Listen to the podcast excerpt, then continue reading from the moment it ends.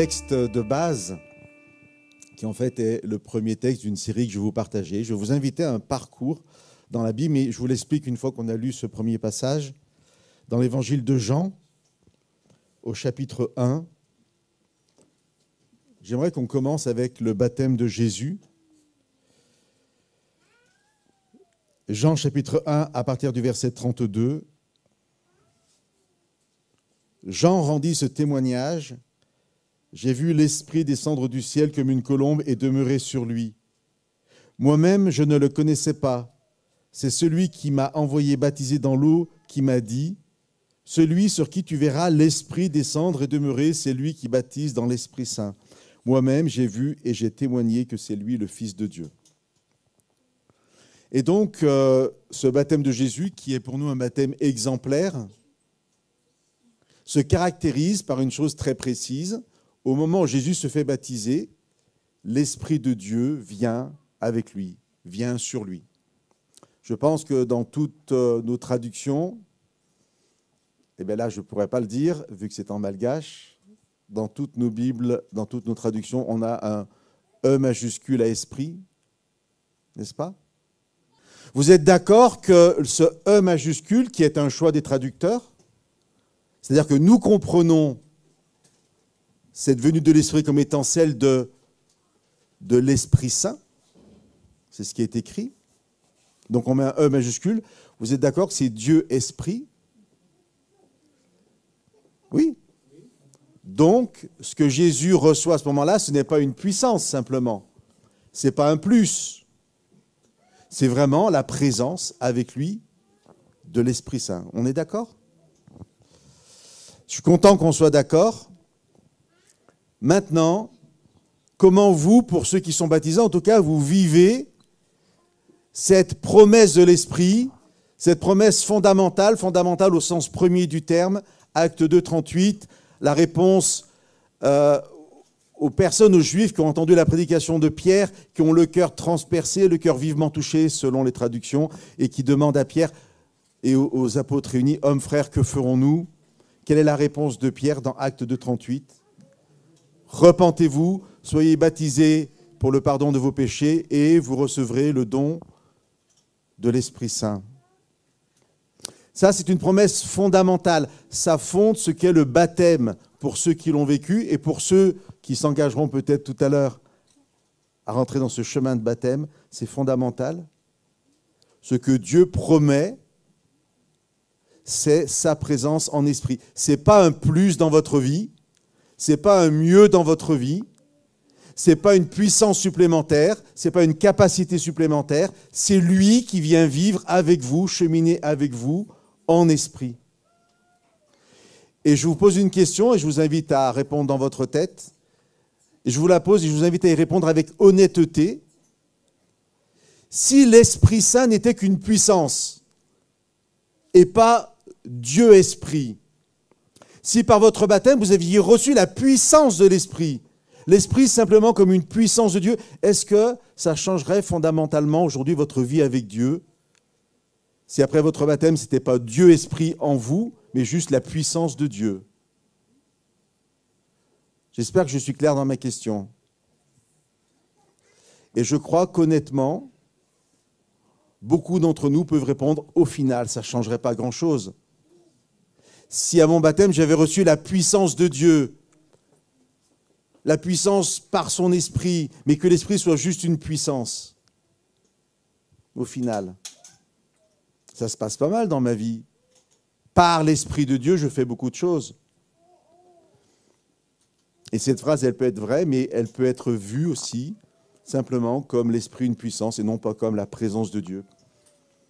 Alors, je vous dis que ce baptême de Jésus, il est exemplaire pour nous. Et pourtant, quand nous sommes au chapitre 7 de l'évangile de Jean, il y a un passage un peu particulier où Jésus, dans le cadre d'une fête juive, parle justement de l'Esprit Saint. Et je vous lis, euh, bon, il faut peut-être lire à partir du verset 37 pour avoir un peu le contexte. Le dernier jour, le grand jour de la fête, je suis au chapitre 7 de l'évangile de Jean, verset 37. Jésus debout s'écria, Si quelqu'un a soif, qu'il vienne à moi et qu'il boive. Celui qui met sa foi en moi, comme dit l'Écriture, des fleuves d'eau vive couleront de son sein. Il dit cela au sujet de l'Esprit, avec un E majuscule, qu'allaient recevoir ceux qui mettraient leur foi en lui. Car, écoutez bien, hein, car il n'y avait pas encore d'esprit, puisque Jésus n'avait pas été glorifié.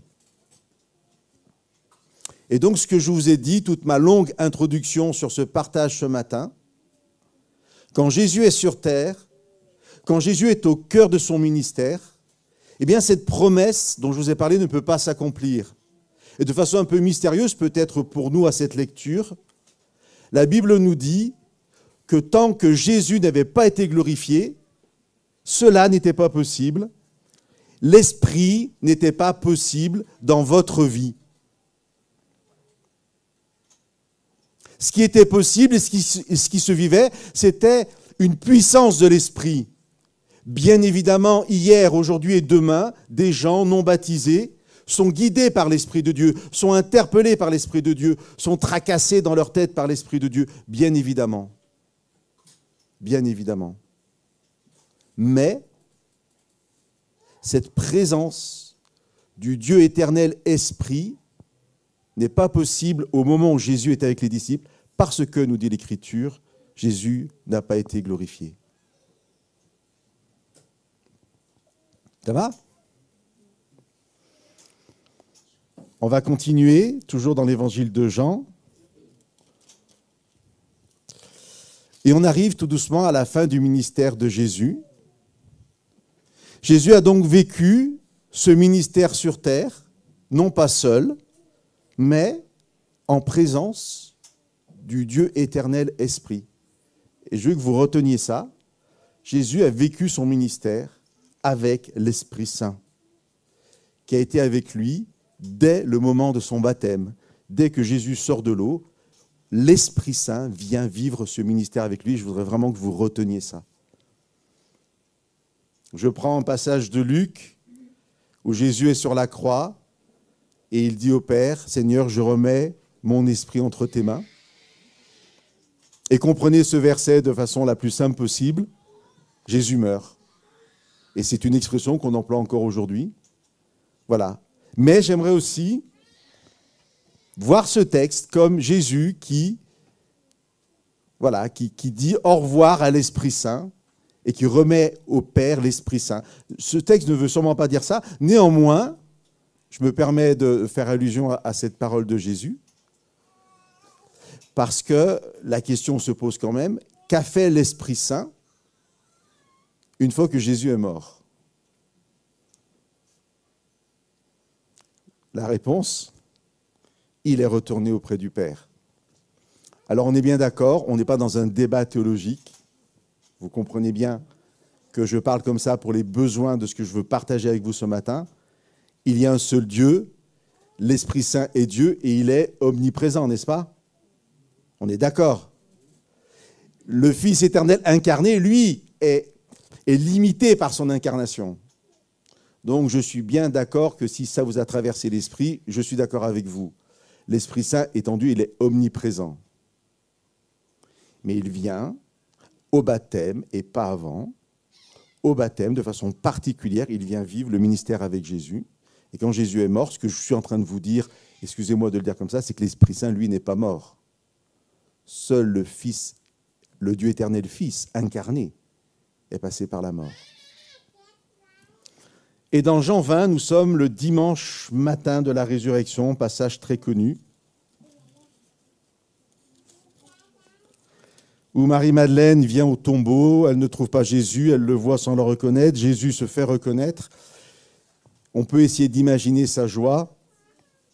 Et au verset 17, Jésus lui dit, cesse de t'accrocher à moi car je ne suis pas encore monté vers le Père.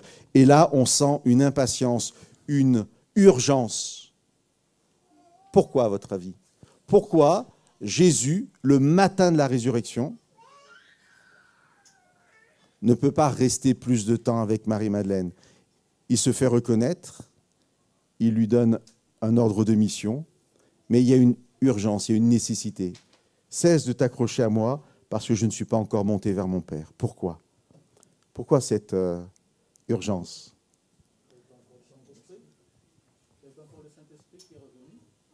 Parce que? Alors, je, répète, hein, parce que le Saint-Esprit n'est pas encore revenu.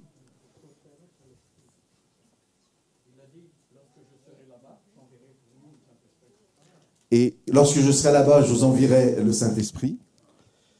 Ok, pour moi, toutes ces réponses, c'est un puzzle. Vous savez, une fois que vous avez mis toutes les pièces du puzzle en place, vous avez un magnifique tableau.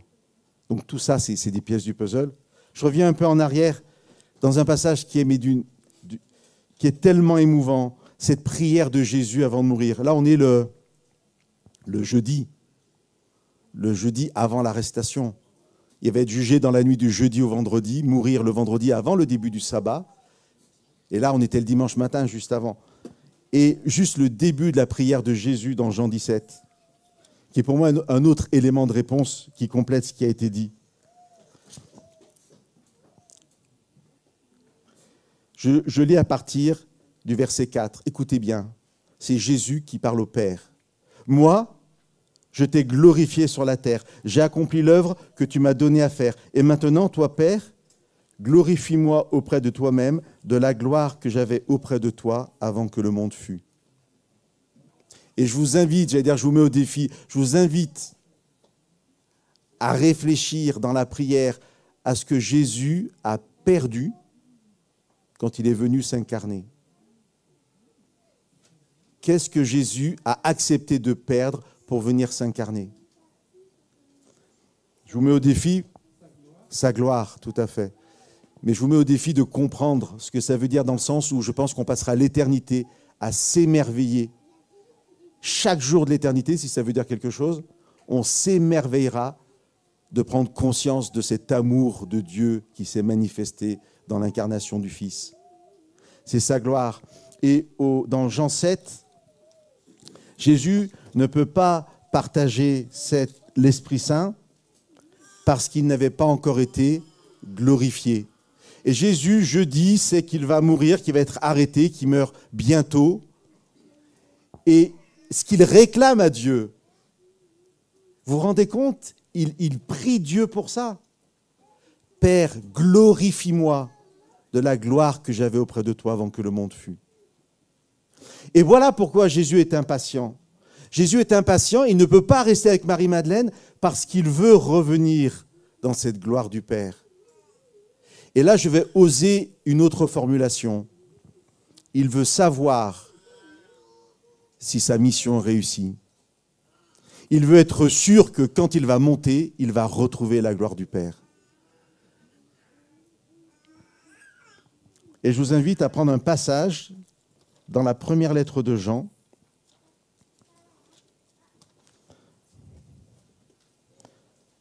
n'est pas le passage le plus simple. Et la façon dont je vais lire ce passage est une interprétation que je crois possible et biblique, mais soyez sûr que mon interprétation n'épuise pas, et largement pas, le sens de ce texte. Et je me permets même de laisser un peu le contexte de côté pour utiliser ce passage sans pour autant détourner le sens ou le travestir. Je vais lire dans la première lettre de Jean, chapitre 5, les versets 5 à 7, 5 même, même 5 à 8. Je lis à partir du verset 5 pour que ce soit un peu cohérent. Qui est vainqueur du monde? Sinon celui qui croit que Jésus est le Fils de Dieu. C'est lui, Jésus-Christ, qui est venu par l'eau et le sang. Non pas avec l'eau seulement, mais avec l'eau et avec le sang. Et c'est l'Esprit qui rend témoignage parce que l'Esprit est la vérité. Car il y en a trois qui rendent témoignage, l'Esprit, l'eau et le sang, et les trois sont d'accord. Ce n'est pas le passage le plus simple, et vous avez sûrement une ou deux ou trois thèses de doctorat qui ont été écrites dessus, avec des gens qui ne sont sûrement pas forcément entièrement d'accord. Alors prenons ce qui est, j'ai envie de dire, entre guillemets, le plus sûr. La fin du passage. L'Esprit avec un E majuscule, l'eau et le sang sont d'accord. Maintenant, reste à savoir ce que sont l'eau et le sang. Et c'est là où il va y avoir différentes interprétations. Soit on voit sur la croix le sang qui coule et l'eau qui coule, l'eau qui coule du corps de Jésus. Et donc ce qui témoigne ici, l'eau et le sang, en tant que simplement vraiment que la croix. Peut voir l'eau comme l'eau du baptême aussi. Le sang restera ce symbole de la vie que Jésus donne, de la résurrection du Christ. On est, on est à la croix. En tout cas, ce que je vous invite à accueillir, c'est que c'est lié au ministère terrestre de Jésus, bien sûr, et que ce qui témoigne de ce ministère terrestre, c'est trois choses, conformément à la parole de Dieu, deux ou trois témoins. Là, il y en a trois. Ce qui va témoigner de la réussite du ministère de Jésus, de la victoire de Jésus dans son ministère, c'est l'eau, le sang et l'esprit. Et les trois sont d'accord. Et l'esprit est la vérité. Et maintenant, voilà comment j'imagine ce dimanche matin où Jésus, avec précipitation, ne peut rester avec Marie-Madeleine et va vers le Père. Et voilà comment moi j'imagine ça. J'imagine Dieu sur son trône, Dieu le Père sur son trône, les anges réunis. Vous savez, vraiment dans ce multicolore-là, hein, comme dans les, les dessins qu'on peut voir. C'est magnifique, c'est beau. Il y a des chants, et Dieu est là dans sa gloire. Dieu le Père sur son trône est là dans sa gloire et Jésus s'approche. Et là, vous avez trois témoins qui vont dire oui, nous certifions que Jésus a réussi son œuvre de salut.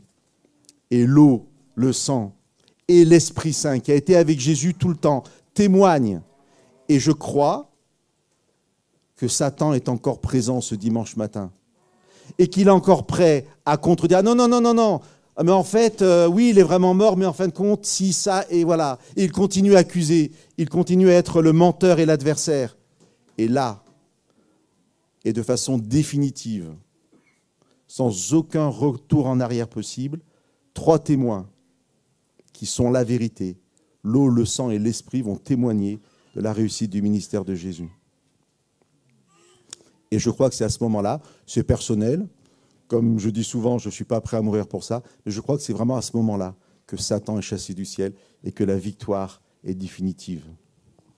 Et dans Actes au chapitre 2,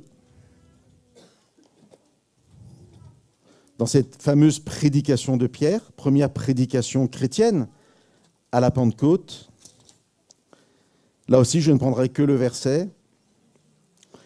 Pierre parle de ce Jésus ressuscité, soyez vraiment attentifs à ce que Pierre dit et je vais même me permettre de le dire à ce que l'Esprit Saint dit à travers Pierre. Pierre parle de la résurrection du Christ et il dit, ce Jésus, écoutez bien, Dieu l'a souverainement, Dieu l'a relevé, ce Jésus, Dieu l'a relevé, nous en sommes tous témoins, élevé par la droite de Dieu, il a reçu du Père l'Esprit Saint qui avait été promis et il l'a répandu sur ceux que vous voyez et entendez. OK? Jésus arrive au ciel et Dieu le Père, dans sa gloire, le fait asseoir à côté de lui, dans sa gloire, et nous dit Pierre ici, il donne, il rend l'Esprit à Dieu.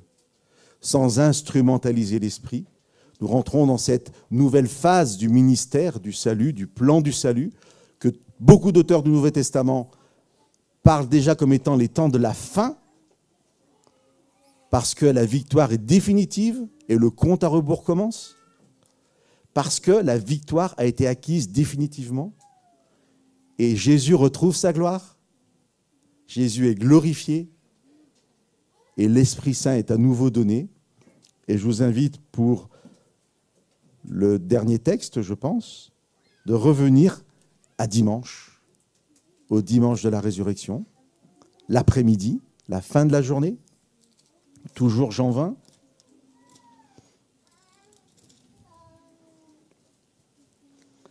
Et je lis à partir du verset 19.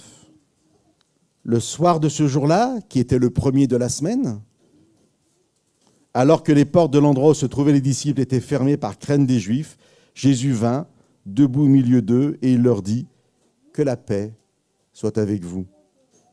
Quand il lui dit cela, il leur montra ses mains et son côté. Les disciples se réjouirent de voir le Seigneur. Jésus leur dit à nouveau, Que la paix soit avec vous.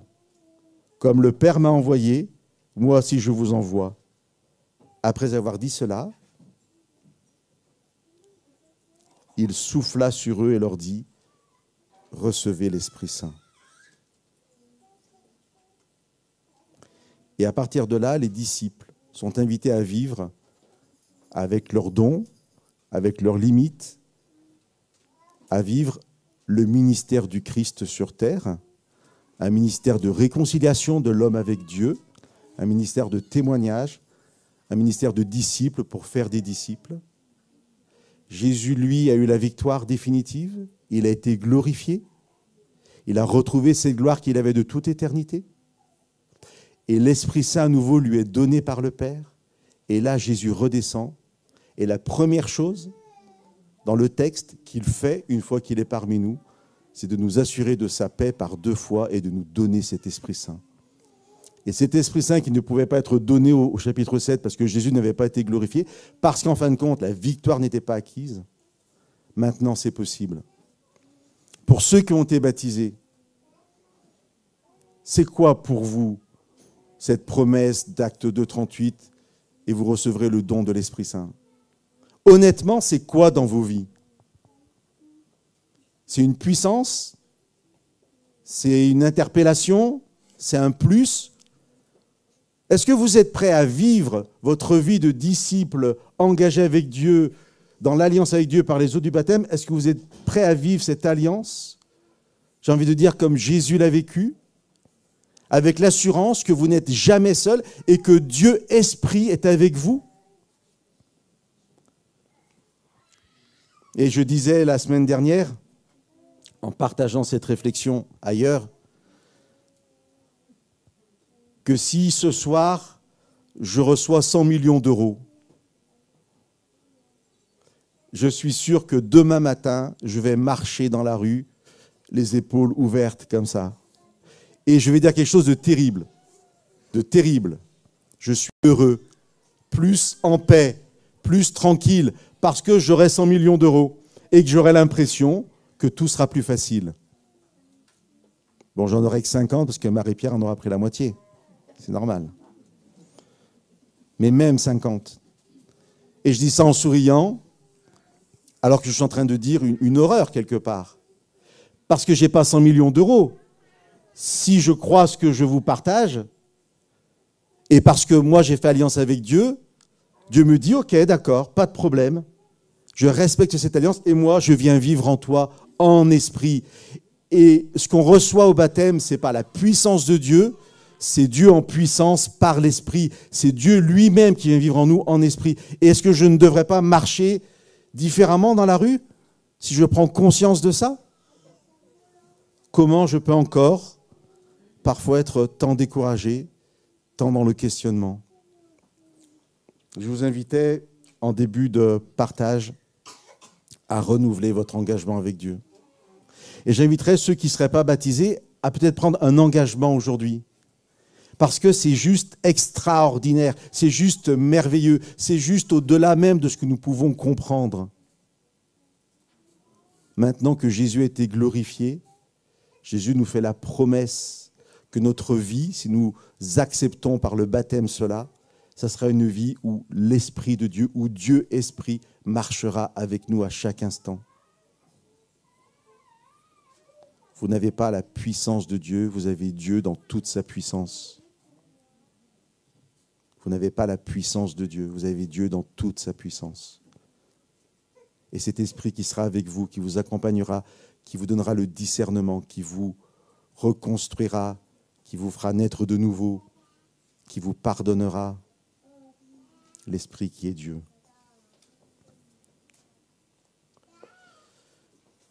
J'aimerais que, je veux dire demain, le temps qu'on réfléchisse un peu, on marche plus droit dans la rue. Vraiment. Vraiment. Et pour ceux qui ne sont pas euh, encore dans cette alliance, j'aimerais qu'ils réfléchissent vraiment ce matin à cette alliance que Dieu leur demande de vivre, que Dieu leur offre. Dieu n'a qu'un désir, c'est de vivre cela avec nous. Jésus est mort et ressuscité pour cela. Et il a gagné. Et sa prière a été exaucée. Il a retrouvé toute la gloire du Père. Nous, on n'a pas encore cette gloire. On l'aura quand il sera revenu. Mais ce qu'on peut avoir déjà, c'est l'Esprit de Dieu, c'est la présence de Dieu avec nous chaque jour.